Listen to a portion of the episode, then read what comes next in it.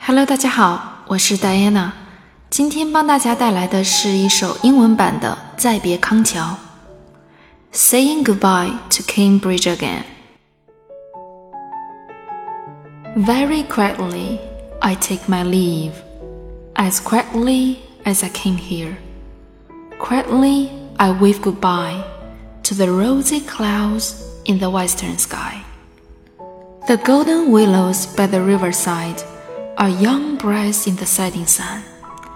Their reflections on the shimmering waves always linger in the depths of my heart. The floating heart growing in the sludge sways leisurely under the water.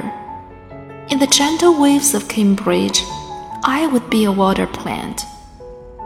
That pool under the shade of elm trees holds not water, but the rainbow from the sky. Shattered to pieces among the duckweeds is the sediment of a rainbow like dream.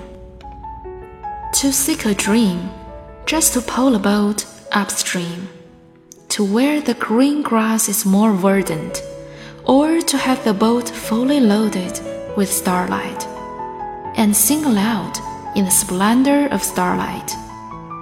But I cannot sing aloud. Quietness is my farewell music. Even summer insects keep silence for me. Silent is Cambridge tonight.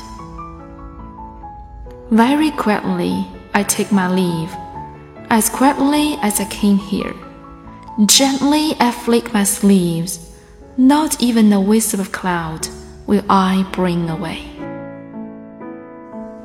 关注微信公众号“英语早八点”，后台回复关键字“再别康桥”，获取本期节目的文本内容。